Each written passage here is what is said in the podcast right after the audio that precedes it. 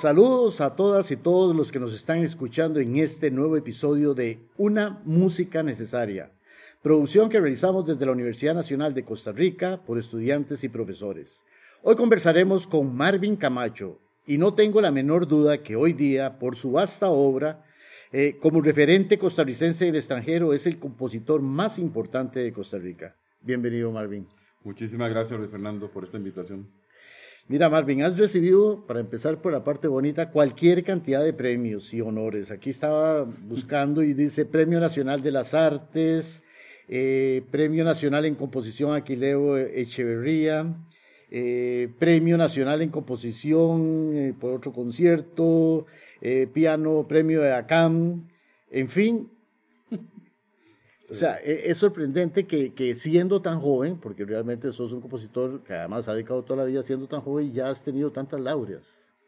Sí, pues eh, a ver, yo siento que sí se ha reconocido mi obra, yo no me puedo quejar de ello porque en Costa Rica en tres ocasiones he recibido el premio nacional, como en cuatro o cinco, no sé, la CAN, y por el del 84 fue cuando yo tenía 17 años. De hecho. sí. sí. Una cosa interesante, yo he tenido aquí muchos invitados de los cuales han sido toda su vida instrumentistas y luego se dedican a la composición. En el caso tuyo, eh, desde jovencito, ese era tu deseo, ser compositor. O sea, ese fue, siendo instrumentista, porque sé que sos un gran pianista también, pero eh, ya tenías la espinita de ser compositor. No, fíjese que no. Fíjese que no estaba en mis, en mis cálculos ser compositor. Yo empecé a estudiar piano a los nueve años, con Teresita González de Salas, eh, que era la maestra de capilla de Barba Heredia yo cantaba en la iglesia de Barba y claro, ella en algún momento me dijo, ¿por qué no estudia piano? Fue idea de Teresita, no fue idea mía. Y entonces empecé a estudiar piano con Teresita. Pero en el 79 ingreso al Conservatorio de Castella con Norma Remallón como pianista, una pianista uruguaya que fue mi maestra, la maestra de varios pianistas de ese país. Y fue ahí donde empecé a descubrir. Tenía 12 años, cuando un día se me ocurrió escribir una piecilla ahí, toda ingenua, ¿no? y la escribí y la empecé a hacer, mi hermana la tocó y me dijo, está bonito, mira. Y entonces ahí comenzó la chispa de la composición. Realmente comienza con mi arribo al Castella en el 79. Sí, sí, pero ese es mi punto. O sea, desde joven ya era la composición, no como, repito, algunos compositores que ya a los 50, 60 se dedicaron a la composición. Ah, bueno, sí, no, no, sí, sí, muy joven exactamente empiezo con la composición. Ricardo Joa Barrenechea me empezó a ayudar porque era maestro nuestro de historia y análisis en el Castella, era quien revisaba mis piezas, de hecho. Y en el 10, eh, cuando tenía 16 años, en el 82, conozco a Roger Westby por intersección de varias maestras, la maestra María Civit, eh, Floreninda, me acuerdo, y la maestra Remallón, que me conectan con Roger Westby. Roger Westby me recibe cuando la escuela de música allá por el parque, a la par del Jardín Azul, y me acuerdo que Roger me daba clases los jueves a las 4 de la tarde en el café, era un rato que él tenía libre, como de 5, 4 a 6, 5 a 6, algo así era. Y entonces Roger me recibía y me daba clases de composición. Yo tenía 16 años. Pero bueno, después del Castella pasas a la UCR. Paso a la UNA primero. ¿A la UNA estuviste? A la Universidad Nacional. Paso bueno, ahí está Roger Westby. Eh, ahí, bueno, sí, ya, ya Roger lo conocía. lo conocía de antes, de hecho. lo conozco cuando él me da clases privadas de composición. Viene a ser maestro mío de lenguaje aquí en, el, en la Universidad Nacional en el 84.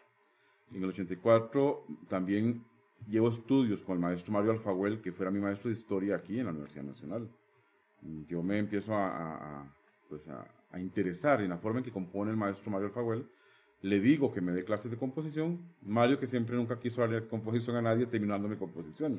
Fue mucha la insistencia, posiblemente. Y entonces me daba clases los miércoles allá en su casa en Moravia, me acuerdo. Yo recibía tres horas de composición con Mario Alfaguel todo el 84.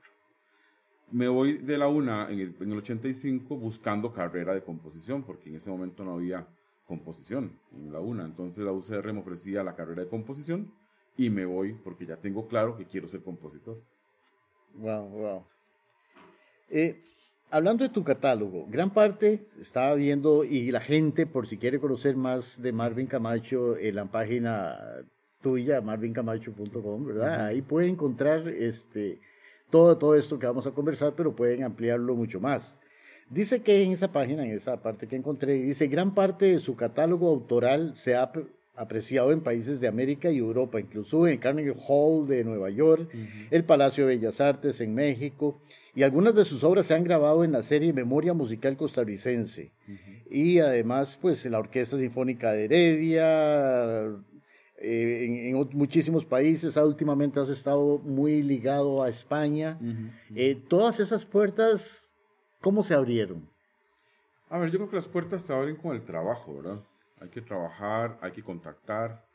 Yo le digo a los chiquillos que siempre les digo, a ver, muestren, dejen de estar eh, guardando su música. Hay chicos que se acercan que yo de composición, yo un rato libre les doy composición a veces. Y entonces les digo, a ver, si usted escribió algo, muestre. Yo acabo de estar en México en el Festival de Aguascalientes, tuve a cinco muchachos de diferentes partes de México. Eh, y bueno, mi, consejo al final era, si ustedes ya son compositores, yo no les voy a enseñar a componer. Lo que les voy a dar son ideas, caminos, pero hay un elemento básico, cómo se mercadea la obra, cómo se saca, cómo se produce, o sea, cómo se muestra. Y yo creo que Marvin Camacho, de alguna manera, en su camino de vida ha ido pues, descubriendo esos, puntos, ¿verdad? O sea, que, cómo hay que mostrar la obra, con quién contacto. Yo siempre he sido muy inquieto. Parte de mi inquietud me llevó a conocer a, mucha gente de este país por mi propio camino. A Guido Sáenz, con quien tuve una gran amistad, que descansa el viejo ya. Pero Guido, por ejemplo, eh, tuvimos una relación muy cercana, estuvo en mis momentos más importantes de composición, eh, a Fabián Dobles, que lo fui a buscar allá a San Josecito, de San Isidro Heredia, eh, en fin, tanta gente a la que yo buscaba porque quería conocer de su obra y, y, era recíproco, porque también al final también querían conocer qué hacía yo. Entonces esos caminos estaban abriendo y así es como, digamos, en, hace ya 17 años, me parece, estreno mi primera sinfonía en, en el Círculo de San Antón en Madrid, eh, el homenaje a Francisco de Goya y Lucientes. Entonces la orquesta del Rey Juan Carlos monta la obra y yo voy a Madrid por primera vez. Ahí ya me contacto con varias gente. En ese concierto estaba el doctor Ismael Fernández de la Cuesta, actual vicepresidente de la Real Academia de San Fernando en Madrid. Y había varias gente. Ángel, se Ángel del Palacio, el director, que era el director titular de la orquesta. Entonces empiezo una carrera eh, que me va acercando a España y hoy por hoy, pues hasta acabamos de grabar justamente en la Radio Clásica de Madrid. Mira, en la historia de Costa Rica, en la historia musical de Costa Rica, pues tenemos grandes referentes, ¿verdad? Eh, sin embargo, pues no, yo pienso que, que esa historia de Costa Rica culmina o llega a su cúspide con el maestro Benjamín Gutiérrez, por la vasta obra que él tiene. Después de Benjamín, ciertamente hay compositores, pero que pues hacen un concierto, dos conciertos o por ahí nada más y se, y se apagan. Eh, en tu obra, voy, voy a leer gran parte, digamos, de la obra. Dice, por ejemplo, Marvin Camacho ha compuesto oratorios, tedeum, cantatas, sinfonías, conciertos que incluyen de violín, fagot, piano, saxofón, percusión, flauta, poemas sinfónicos para orquesta de cuerda, coro de coro, coro de cámara, quintetos de madera, eh, por ejemplo, hay uno muy curioso que es un quinteto de madera para bombo y narrador, para voz y piano, para piano solo, instrumentos solos para violín, cello, saxofón, flauta, contrabajo. O sea, después de Benjamín no había otra persona con un repertorio tan amplio completamente. Es que has abarcado todos los géneros y no solo eso, sino que has sobresalido. Prácticamente tu obra eh, en todo lo, lo que haces eh, es, es, vale, vale, vale. O sea eh, eso no lo sé, o sea, no. sí, a ver, el maestro Benjamín yo le guardo un gran respeto, un gran cariño. Además, fue mi maestro el que dio mi tesis al final doctoral. Mi carrera la hice con el doctor Bernal Flores Seller y con maestros que yo pagué aparte también, el caso de Mario Faguel y Diego Herra, que fueron maestros que yo pues, me atendían por aparte, ¿no? También. Y la, la tesis me la dio Benjamín. Con Benjamín yo vivo muy agradecido porque estuvo muy a la mano siempre conmigo. Además, fue un momento histórico en mi vida muy difícil también, que la pérdida de mi padre, y Benjamín estuvo a la par. Entonces, claro, fue, fue muy interesante. Y sí, es posible que yo haya, digamos, en mi inquietud, no sé si, si me podría comparar a lo que el maestro ha hecho, me parece que no. Pero, no, no, no, Cada quien en su, en su momento, en su, momento, histórico, pero sí, que sí he escrito mucha obra para muchos ensambles, sí, es verdad. Muchos ahora en la pandemia hice mucho solo, que, nos, que no nos queda otra opción que hacer solos. Es más fácil conseguir uno que una orquesta. Que conseguir una orquesta que en pandemia se fuera a reunir. Pero fíjese que hice un proyecto, Latitudes Hermanas, que está en YouTube, que este Latitudes Hermanas son solistas de varias partes del mundo. Entonces eh, empieza con una obra para canto solo, que la hace William Hernández, eh, balítono nuestro, radicado en Italia, la canta allá, en Sardeña, en el Teatro de Sardeña. Luego un solo que hizo Silvia Santamaría en México, directora del Cuarteto White, José White. Eh, luego Edmundo Ramírez, que vive en Nueva York, hizo la, de de viola. Igor Sarmientos hizo la de cello en Guatemala. Raúl Miguel hizo la de trompeta en Madrid. Y así. Entonces, Latitudes Hermanas fue un proyecto de solos. que fue una salida que tuvo Marvin Camacho para seguir componiendo y presentando la obra. Sí, sí, sí, sí, o sea, es increíble. Eh, pero además tenés una faceta no solo de compositor, o sea, sos conferencista también. Has sido invitado por la Universidad de Valladolid, Valladolid en, la Escuela Superior de, de Música de Cataluña, en Madrid, en la Universidad Complutense de Madrid, la Unión de Escritores Artistas de Cuba, eh, bueno, realmente otra vez un montón de, de, actividades ah, como conferencista, pero también eh, sos profesor catedrático de la Universidad de Costa Rica, donde inclusive el, día de hoy finge como subdirector de la Escuela de Estudios Generales coordinador del programa de cursos libres, extensión de docente y profesor de la etapa básica de la música de C en la, en la, C del Atlántico, ¿verdad? Coordinador de vida estudiantil en la Universidad Iberoamericana y presidente de la Asociación Sinfónica de Radio. O sea, ¿de dónde sacas tanto tiempo y esa producción musical, Dios? De, bueno, sí, de todo ese movimiento, digamos, esa vorágine que uno a veces tiene que asumir, yo creo que los tiempos actuales nos exigen estar en todo esto, ¿no? Un poco. Eh, de ahí ya sí me he ido alejando algunas cosas. El Marvin Camacho de hoy por hoy ya, bueno, ya dejó la subdirección, sigue siendo sí, profesor de la universidad. Atiendo y coordino algunos proyectos que ha citado Fernando acá. Eh, pero he ido dejando algunas cosas. Por ejemplo, la UNIBE ya no. La UNIBE guardo una gran relación con ellos, una gran amistad todavía con la doctora Grace Hernández, pero no, ya no estoy ligado a sus, a sus puestos en este momento. Sin embargo, sí, sigo coordinando. Ahora tengo otras coordinaciones, las reemplacé unas cosas por otras. Ahora coordino UCR Coral, coordino el proyecto de cultura en, en, estudios generales de arte también. Estoy como coordinador de cursos libres, eh, sigo dando clases, sigo componiendo y pues, sigo haciendo conferencias. De hecho, ahora el, el 10 de noviembre doy conferencia en la Universidad de Granada en España. Wow, wow, wow. Hay un dato muy, muy curioso. Ha sido reconocido además con la distinción de hijo predilecto de los cantones de Turrialba y Barba, ¿no? Sí. O sea, yo creo que te lo has merecido por todo tu trabajo. Pero bueno, eh, digamos que esta fue la primera parte así, de, de, este episodio. La parte, obviamente, de conocer a Marvin. Pero ahora hablemos de Marvin como persona, ¿verdad? Ya, ya, ya. Este... Hablemos de lo importante. no, por Dios, no.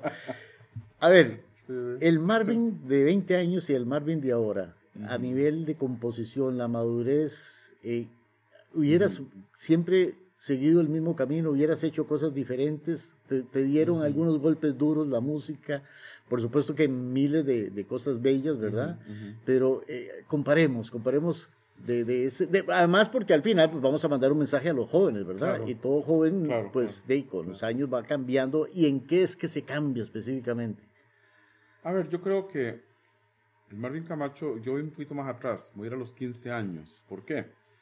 Porque en el 81, cuando yo tengo 15 años, presento mi primer concierto como compositor ante un público, ante una sala. ¿Concierto para? Eh, para varios instrumentos. Hice una, una, mm, estuvo, bueno, para, fíjense que estuvo en ese concierto gran amigo, y que descanse en paz también, Oscar Alfaro. Estuvo Osquita, él tocó la flauta en esas obras mías. Estuvo Edgar, Edgar Campos, que ahora vive en Chicago, trompetista, importante nuestro. Estaba en ese concierto Mabel Segura Fernández, actual cónsul nuestra en, no sé está en Washington, en la Florida ahorita, era la pianista. Éramos todo un montón de chiquillos de huilas de 14, 15, creo que el más viejo era tal vez Elías Villalobos, violonchelista. Me parece que era el mayor, pero por, por unos años, 16, 17 años. A Marvin Camacho se le ocurre que va a hacer un concierto de composición. Se creía compositor. y reúne a un grupo eh, muy sui generis. Una trompeta, una flauta traversa, dos violines uno, dos violines dos, dos chelos, un piano. Eso era, ese era el ensamble, ¿no? eran los amigos. Y escribí música para ellos. Y entonces Marina Bolio, la doctora Marina Bolio Brenes, en ese momento ministra de Cultura y Juventud y Deportes, era Juventud y Deportes, ahora solo Juventud, quitaron el deporte. Entonces Marina, hablé con ella porque yo a Marina le debo que ella financió todo mi estudio en Casteche. Marvin Camacho es hijo de campesino, o sea, yo venía de una familia humilde, de una familia que, bueno, mi madre pues era conserje, trabajaba en una escuela, eh, pues, mi padre era prácticamente jornalero, que era mi padre abuelo además. Entonces, claro, mm, hablar de dinero para un concierto no era algo como que en mi casa se pudiera realizar. Entonces yo que siempre he sido, como decía, un poco inquieto, me fui al despacho de Marina y le dije, doña Marina, yo quiero hacer esto así, así, así. Y Marina, que nunca me decía que no, me dijo, ya lo pongo en contacto con la gente. Y me ayudó a montar el concierto. Y lo hicimos. Marina vino, hasta vino con varias gente, hasta vino con José Miguel Alfaro, presenta en la República. Nunca se me va a olvidar. Se cerraron la entrada y todo está toda la, la plana mayor, como decimos a veces en el campo, ¿no? Sí, sí. y entonces hice ese concierto con obras de diferentes eh, cosas, ¿verdad? Me acuerdo la última obra eran todos juntos. Eh, habían tres, cuatro obras, todos estábamos juntos. Otras eran cello piano, otras fueron piano solo. E incluso le hice un vals a Marina. Fue la quinta pieza de ese concierto, el vals Marina Bollo. No se me va a olvidar. Lo tiene Marina enmarcado ahí en la sala. Siempre digo que lo, que lo, que lo guarde, que haga algo. Porque claro, ya yendo a la pregunta tuya propiamente, la música que uno hace de juventud es eso, es música juventud. O sea, no, no vamos a decir que, que vamos a negar ese periodo de la vida, pero luego es música muy ingenua, era muy tonal, muy clásico en el sentido de lo que uno escuchaba a diario. ¿Verdad? Es un concierto que incluso grabó Radio Nacional. Yo, yo, yo luego decía, ¿por qué eso no, no, se borrará o pasará algo, verdad? Pero bueno. Pues, ¿sabes? Una anécdota así, para, y perdón que me interrumpa. Don Carlos Enrique Vargas compuso su primera sinfonía en 19, cuando tenía 21 años. Imagínese.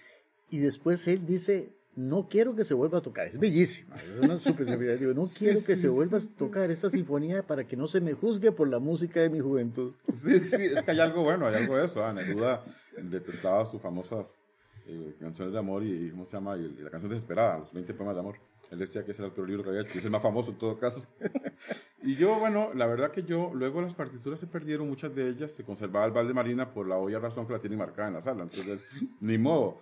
Pero yo yo decía un día, bueno, un día me llamó Leonardo Gel, pianista cubano y costarricense también ahora, que reside aquí, que es ya nacional, y que trabaja en la UCR, y Susan Campos, la doctora Susan Campos, y me dicen, le tenemos una sorpresa. Y la sorpresa fue grandísima para mí, claro. Resulta que ya grande aparecieron partituras de ese concierto. no. Yo no lo podía creer. Yo decía, pero por amor de Dios, ¿cómo van a haber partituras de ese concierto que tenía que haberse desaparecido hace rato? que ahora está en el archivo histórico de la Universidad de Costa Rica por si alguien quiere verlas, como el punto que hacía yo en esa época. Y resulta que ahí están, aparecieron de una, en un convento, porque la hija de Teresita González, que fue mi primera maestra de piano, era monja, y cuando Teresita murió ya se llevó todo el archivo y luego lo donó a la UCR y ahí estaban tres obras de ese concierto. ¿Cómo cambia Marvin a lo largo de la historia? O sea, creo que Marvin Camacho, eh, igual que cualquier ser humano, vamos creciendo, vamos desarrollando vida, vamos teniendo encuentros y desencuentros, unas cosas más buenas que otras, yo no digo malas, pero unas más buenas que otras. Y el compositor es la obra y la obra es el compositor. Entonces se va a reflejar, claro, claro que se va a reflejar. Entonces, claro, la obra empieza a tomar otros tintes. En algún momento, Roger Westby tenía una, una lucha conmigo siempre. Él me decía, es que esto es muy tonal. Yo le daba piezas muy tonales siempre. Decía, eh, me daba piezas para que escuchara otras cosas. Y yo seguía componiendo mayor, en re mayor, en sol mayor, mi menor. Roger no lo lograba. Creo que no lo logró al final. O sea, él vino a darse cuenta después, porque hemos tenido contacto, ¿verdad? Hemos mantenido contacto después de, de lo que yo he hecho, ¿verdad? Y él el otro día me decía que hablaba con él ya años después, muchos años después, hace dos años, tres años hablamos, Roger y yo, y me decía, eh, qué interesante todo lo que has logrado, o sea, lo que has hecho. Claro, porque él no lo pudo ver, por más que insistió. Pero cada momento tiene su, ¿verdad? Cada época tiene su momento y cada comportamiento compositivo lo tiene. Hoy por hoy, Marvin Camacho ya no piensa tanto en una pose, una estructura, ¿verdad? Sino que piensa en lo que siente. Y si hay una estructura para ello, pues lo calzo en la estructura. Y si no, pues lo escribo tal como lo siento. ¿Cómo definís ese estilo musical? Porque, es decir, es, es un, yo casi toda música que he escuchado es una música fuerte, armónica, con mucha, mucho poder, dramático, ¿verdad? No sos un, una melodía y lírica, no, no, no. Realmente este, es tu estilo, porque ya se reconoce a Marvin cuando uno escucha una obra, ¿verdad? ¿Cómo te, ¿Cómo te definís y cómo lo llegaste a encontrar? Yo creo, a ver, hay una admiración profunda que tuve yo, ningún compositor yo sostengo que ningún compositor puede decir a sí mismo que es original.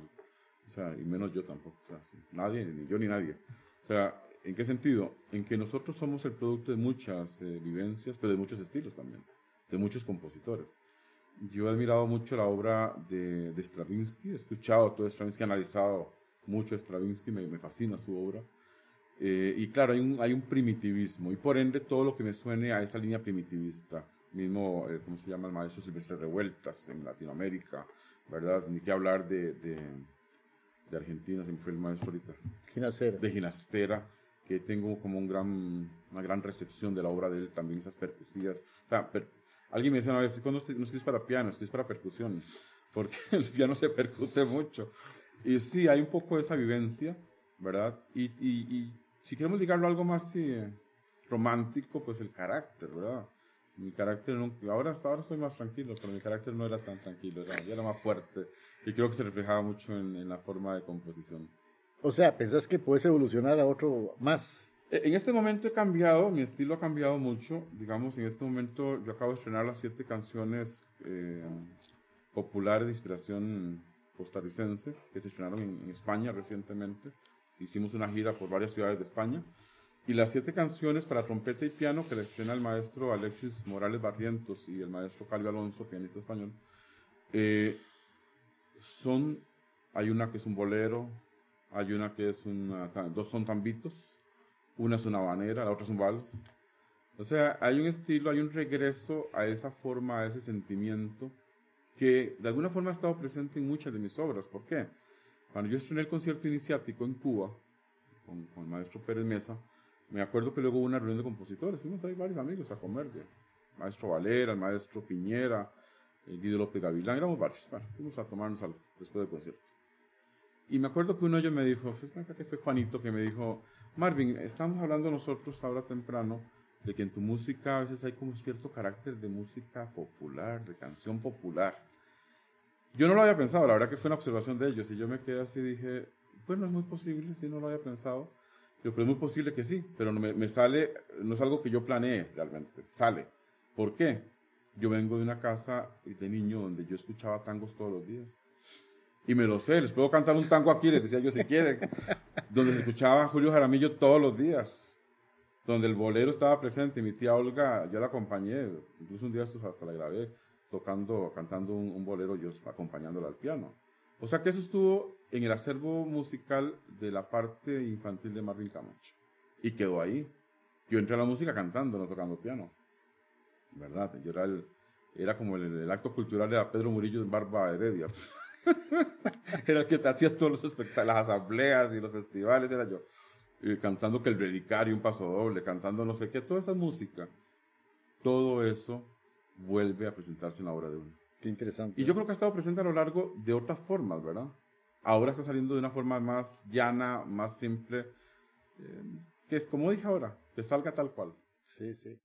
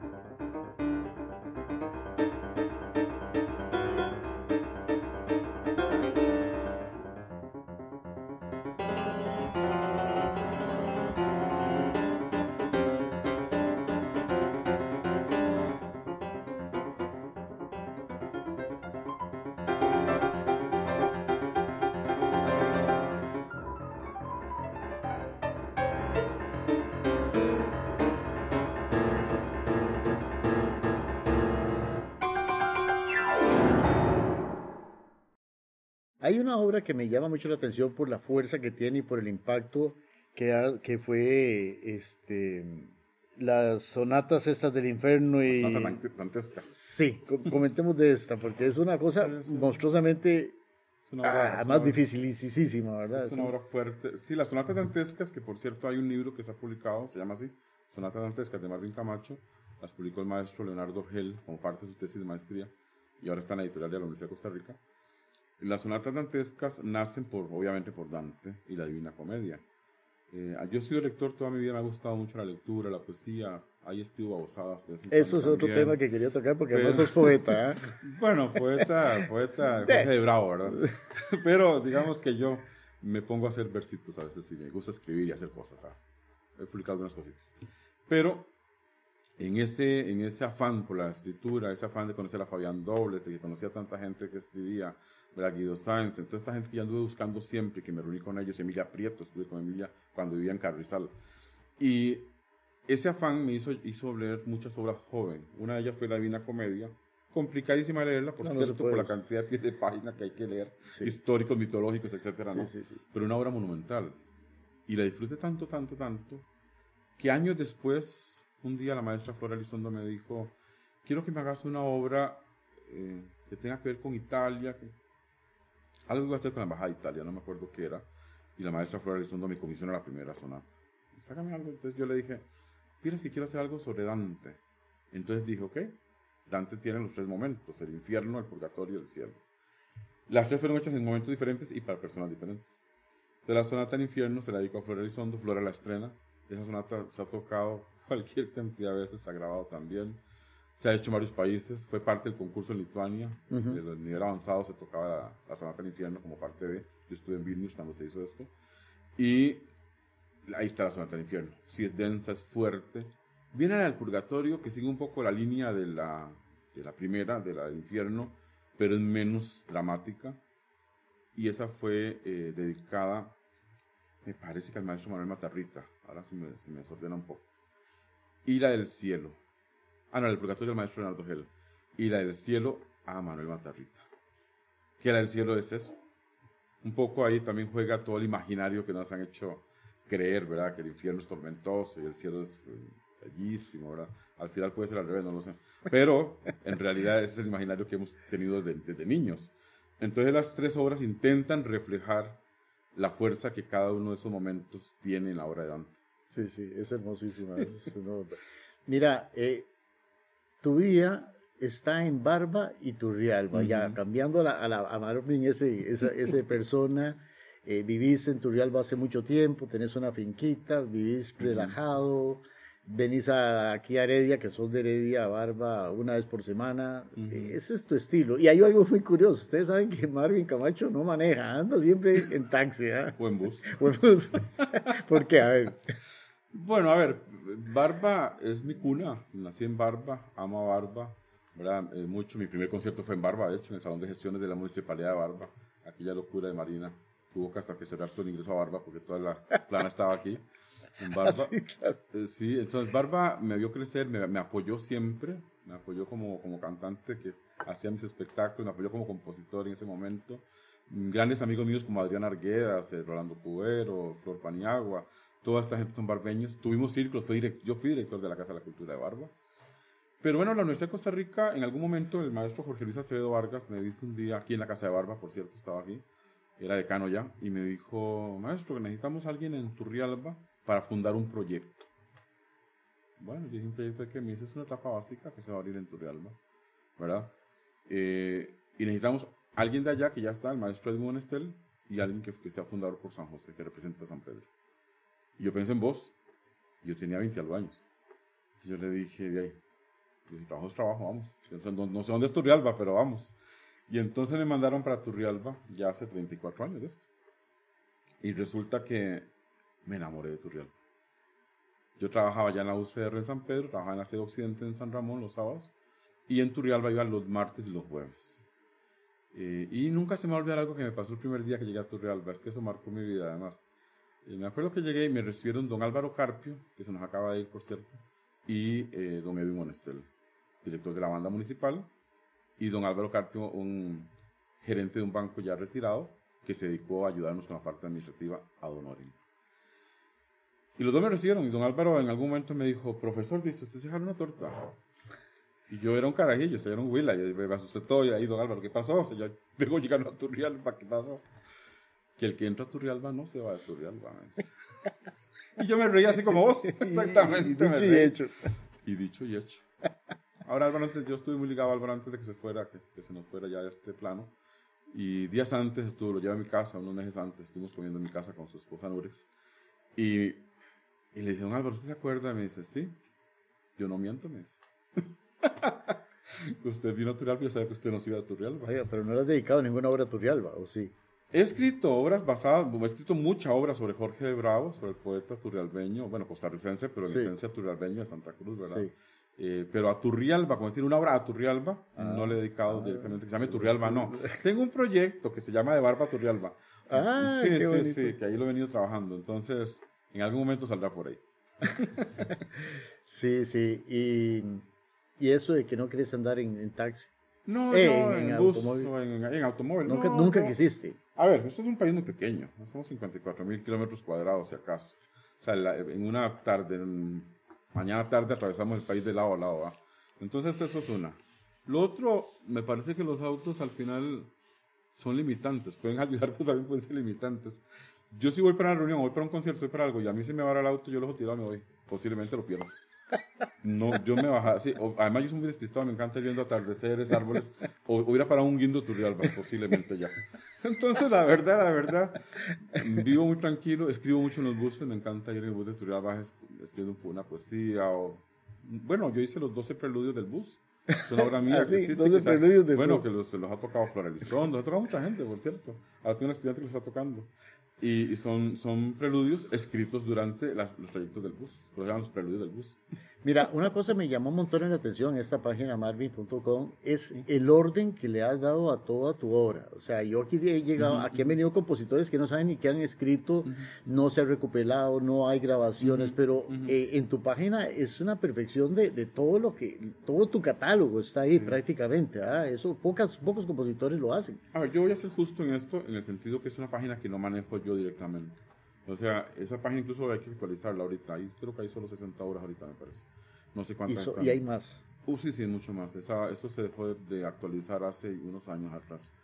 Eh, de hecho, ahorita me dijo el maestro Leonardo Gel que, iba, que es un poco el que se ha encargado también de la actualización de la página, que van a actualizar este año, posiblemente la página.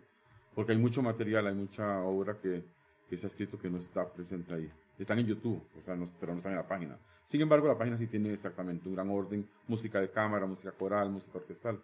Pero esto ha sido realmente ellos, ¿verdad? O la gente que se ha encargado de mis catálogos. Por ejemplo, se han publicado los catálogos de mi obra. Por ejemplo, el catálogo que se había publicado eh, con Caterina Chasti, con Tania Vicente, con... Se me olvidó la otra persona, qué pena. Eh, bueno, ahorita me acuerdo que habían hecho una catalogación de obra, por ejemplo, en algún momento de, de compositores costarricenses.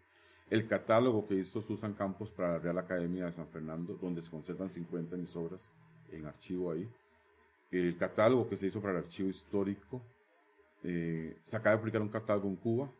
Leonardo Gil publicó un catálogo de la obra de Martín Camacho en Cuba. Entonces, eh, a ver, seamos honestos, no soy yo el que lo ha hecho. No, no, pero Lo han hecho a través de mi obra varias personas. Y entonces es a ellos a quien yo les agradezco ese orden de yo tener claro qué es lo que hay. Bueno, a veces no lo tengo muy claro tampoco. Pero yo a veces digo, pues pregúntele a fulano o a Diego Castillo el, el, maestro Diego Castillo, que bueno, que es un gran compositor y actual director de vida estudiantil de la sede de Atlántico. Eso es la persona que ha hecho prácticamente la edición de casi toda mi obra. De casi toda, porque una la ha hecho el maestro Didier Mora, que se encarga de mi obra coral. Y el maestro eh, Diego Castillo, que ha hecho prácticamente toda la edición de mi obra. De hecho, él publicó un libro también con Ernesto Rodríguez, que se llama Las canciones para voz y piano de Marvin Camacho. Sí, sí, sí, sí. ¿Hay alguna obra especial para vos de toda tu, tu producción? Fíjese que no, yo, a ver, yo creo que cada, cada hijo vale por su propia condición y son muchos, ¿verdad? Muchos hijos, hijas a lo largo de mi vida, ¿verdad? Y yo, cada obra uno la siente, la vive, aunque uno hable de las obras de juventud, siempre hay un gran cariño. Yo a veces hablo de eso, pero de pronto me siento, toco el vals de Marina y me sigue gustando. mucho lo toco porque a mamá le encantaba. Mamá siempre me decía, tocas el vals de Marina, y yo, ay, qué personal. Pero luego me sentaba con todo el gusto y lo hacía, porque realmente me gusta. Yo creo que a lo largo de la vida uno va teniendo sus eh, diferencias por cada obra, ¿no? Hay algo por lo cual lo hiciste y eso te liga a esa obra. ¿Tu relación con la Orquesta Sinfónica de Heredia? Bueno, a ver, la Sinfónica de Heredia, lo he dicho yo en varias eh, conferencias o actividades públicas, representa el tercer momento histórico más importante de este país en el sinfonismo, o en la creación sinfónica o la actividad sinfónica. ¿Por qué? Hugo Mariani tenemos una primera etapa, ¿verdad? De lo que cuasi orquesta sinfónica, pero bueno, un intento de iniciar. Eh, se viene una reforma en el 70, se viene una reforma con Gerald Brown, con Guido Sáenz, con Pepe Figueres como presidente que avala esa reforma y empieza la sinfónica, la nueva sinfónica nacional, su segundo quehacer sinfónico en el país. Y el tercero empieza en Heredia, cuando don Germán Alvarado funda la orquesta de Heredia, pero lo hace en, en la condición de una orquesta tradicional, ¿verdad? Sin embargo, la llegada posterior del maestro Dimora ha, da un cambio, da un giro. Empieza también siguiendo un poco la línea, pero se atreve a apostar por música latinoamericana sinfónica. por música costarricense sinfónica. Eso no pasaba en el país hace mucho. y los Grammy que ha ganado como orquesta. Y bueno, ahí está. Justamente acabamos de tener dos nominaciones al Grammy por, como orquesta que ha producido esto y pues Eddie encabezándola y liderándola. Pero yo creo que la Sinfónica Heredia merece que uno trabaje para ella también. Cuando a mí Eddie me llamó en su momento dado, me sugirió que me integrara a la, a la Junta, yo no lo pensé ni dos veces. Le dije, ahí estaré. Y como barbeño y herediano que soy, y también pues como turalbeño, tengo un pie aquí y un pie allá, pero también herediano, y con, mucho cariño, dije sí. Y soy miembro, yo he sido todo en la orquesta, yo creo que hasta con Sergio. He sido vocal, he estado en la vicepresidenta, ahora soy vicepresidente, fui presidente varios años, ya le digo, me, ha tocado hasta servir café y galletas. Entonces, yo creo que la orquesta Heredia merece eso y más, que trabajemos por ella, que estemos en, en un momento histórico y creo que ese país tendrá que hablar muy claramente del quehacer sinfónico y no puede obviar toda la labor que la Orquesta Sinfónica ha hecho. Mira, un día, un día de Marvin en, en Turrialba, allá en la finca, ¿qué haces? Es variable, depende del día. Un día, digamos. Pero, pues, tenés ya la crianza de, de, de, de, de abejas. De gallinas. No, abejas no, pero gallinas sí. Sí, fíjese que ahí tengo. A ver, yo vivo en el puro campo. ¿verdad? Un día que Adriana Arguías llegó. La primera vez que llegó Adriana Arguías a mi casa me dijo algo muy bonito, yo no lo había pensado. Me dice, ¿qué lo Me dice, esto me recuerda a la barba de nuestra infancia. Bueno, por ser montañoso y también. Claro, y, no, y el tipo de estilo de vida y todo. Sí, sí, y entonces le dije, ¿vos sabes que no lo había pensado? Me dice, sí, sí, me dice, como que estás buscando esa raíz de nuevo. Y le dije, pues sí, yo me siento muy cómodo en el campo, la verdad. Entonces un día Marvin en, en Turrialba, día clásico, toda la mañana es labor doméstica, o sea, en la mañana me levanto, atiendo 12 perros, tengo 12 perros, atiendo a mis 12 perros primero, hay que sacarlos, hay un chico ahí del barrio que me ayuda o alguien me ayuda para esto. Jardines, porque tengo unos jardines un poco exuberantes. Eh, de ahí bajo, a ver gallinas, a recoger huevos, a echar alimento. Ya subo y mi labor académica, hay algunos días que no, pero casi siempre, empieza después del mediodía. Yo trabajo de una a 7, de una a 9 de la noche, ya la parte académica. Sí. Trabajo de reuniones que tengo que ir ya presencialmente, ahora sí, a las actividades. Los viernes, por ejemplo, yo doy clases toda la tarde hasta la noche en Turrialba. Siempre en la dirección coral. Eh, no, ahora estoy con lo que es la parte del lenguaje, los teóricos, eh, básicamente, y doy una clase de piano, ¿verdad? Y luego los sábados atiendo la etapa básica también en la mañana. Bueno, ahora se llama sistema preuniversitario. Empezamos desde las 8 de la mañana hasta la tarde. Miércoles tengo asambleas por la tarde, reuniones. O sea, la labor académica y, administrativa se va hacia las tardes. Con San José, con San Pedro propiamente, los jueves sí me dedico todo el día a San Pedro, desde la mañana hasta la noche, ¿verdad? Y, los miércoles que vengo también algunas actividades o reuniones, ¿verdad? Esa etapa básica de Turrialba eh, llegó a ser lo que vos querías. Sí, sí, totalmente. Y más. A ver, quiero más. y más, o sea, llegó a más de lo que usted creía que podía llegar. A ver, Marvin Camacho que llegó a Turrialba a los 20 algo años a, a jugar de fundador junto con el maestro Edwin Monestel, a quien le guardo un gran cariño y respeto, eh, yo creo que no visualizaba a lo que llegó. Yo no puedo hablar de que esperaba nada porque no esperaba mi salario, seguro. Pero no me acuerdo que esperara y hacer bien mi trabajo, básicamente. Un carajillo de 20 años lo que espera básicamente es hacer bien su trabajo y que le paguen, ¿no? sí, Entonces por ahí empezó mi, mi expectativa en Turrialba. Como le decía, me fui enamorando de Turrialba, del talento, de un pueblo lleno de grandes talentos músicos que hoy están recorriendo el mundo, Julia Calvin en Nueva York grabando discos, eh, William Hernández en Italia grabando y cantando los mejores teatros, el Teatro de Roma, el Teatro de Lisboa, ¿verdad? Eh, en fin, tanta gente nuestra. Eh, pero vos sabes una anécdota con William. Ah, hay miles. hay miles, pero, pero bueno, cuando e, empieza a estudiar flauta. Es como un hijo, eh, Estudia flauta, ¿no? Sí, ya llegó a estudiar flauta. Bueno, pero resulta es que se hace todo un esfuerzo para comprarle una flauta. ¿Te acuerdas de esa? Sí. Y en el primer viaje a San José la pierde en el bus. Sí, sí, o sea, de William hay historias muy interesantes. Por esta noche estoy hablando con él, así estoy chateando con, con William. Es una persona eh, muy talentosa, ah, demasiado, En este momento está haciendo una carrera importante en Italia, muy querido, yo lo, lo estimo muchísimo, es como un hijo. Yo lo vacilo, a le digo, ah, yo no tuve hijos, pero qué desgracia, me estas dos, que no me dejas de molestar todos los días, o me llama a veces a las 3 de la mañana. Claro, es que Italia seguramente es apenas las, las 12 del día. A veces me llama a las 3 de la mañana de aquí, un día me llama y me, me, me despierta, yo, yo, ¿qué pasó? Y me dice, ¿está despierto? Digo, mire, llevo tres horas esperando que me llame. llevo tres horas esperando que me llames. Yo lo quiero mucho. Es un gran talento, un gran artista. Que, y es producto de esa etapa básica tu realmente empezó allá con nosotros. Como muchos músicos que, que, incluso están aquí en la UNA. El hermano de, de, William, Michael, está aquí en la UNA también ahora. Estudiando guitarra fuertemente. Ahí lo escucho, le está poniendo mucha gana.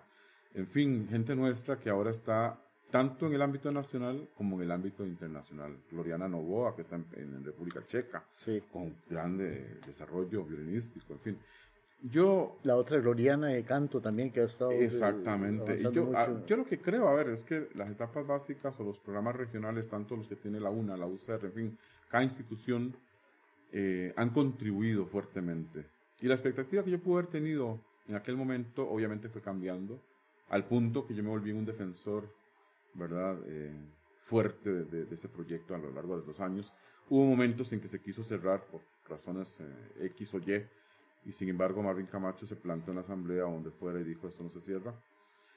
Eh, y aquí estamos, con una etapa ahora muy florecida, un sistema preuniversitario lleno de profesores importantes como Mauricio Zamora, gente como Sandra Duarte, está Lenín Izaguirre, Pablo Sandí, en fin, Manuel Durán, los nombres de Diego Castillo, se me dan los nombres de todos, no, no sí, justo decirlos todos, pero, a ver, gente que ha hecho carrera, que sigue haciendo carrera y que está marcando a la etapa básica eh, fuertemente, ¿verdad? Y, es algo que es importante decir. Yo creo que esa expectativa ya no la tuve a los 20 años. No, no. Yo siempre quise que estuviera el proyecto, más nunca pensé hacia, hacia dónde iba fue la mitad de mi carrera con la etapa básica que ya comencé a cuenta hacia dónde íbamos. Sí, y lo que había que defender siempre. Bueno, y a eso le sumamos la carrera de educación musical, que también se abrió allá, y estamos a punto de abrir una carrera que ya les contaremos después. Wow, wow, ¿Cuántas horas al año compones?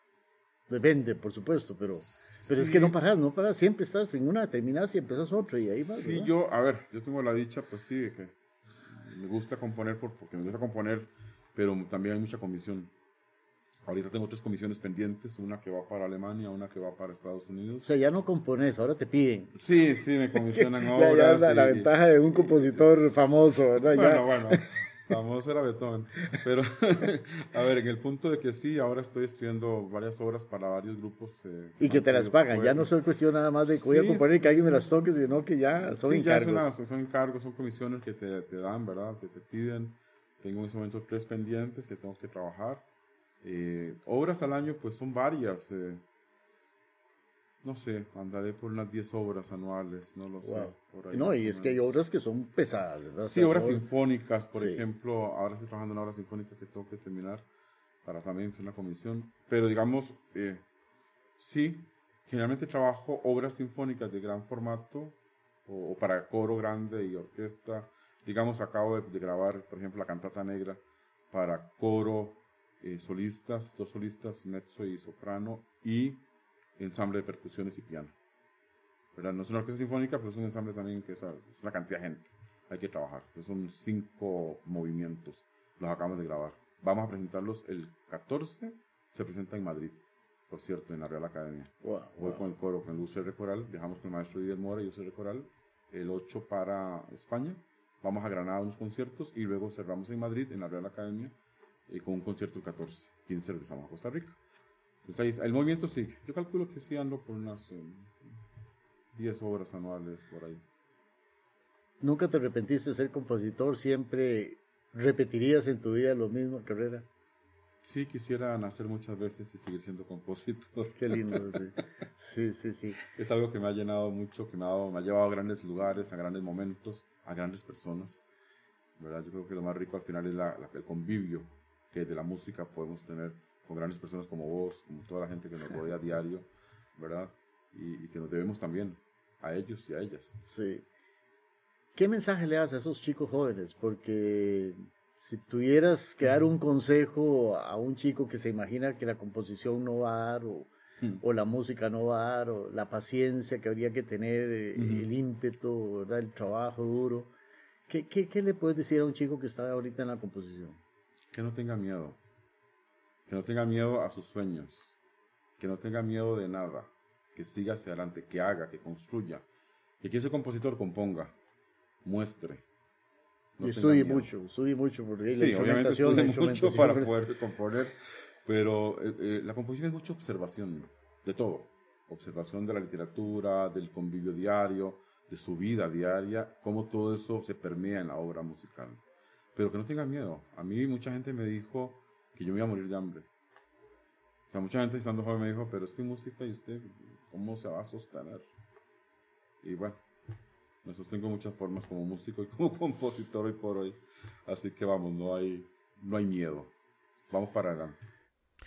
Con esto cerramos el programa. Le agradecemos a Marvin Camacho por su visita y les invitamos a escuchar su música. A ustedes, apoyar y difundir este programa. Gracias a todos y todas.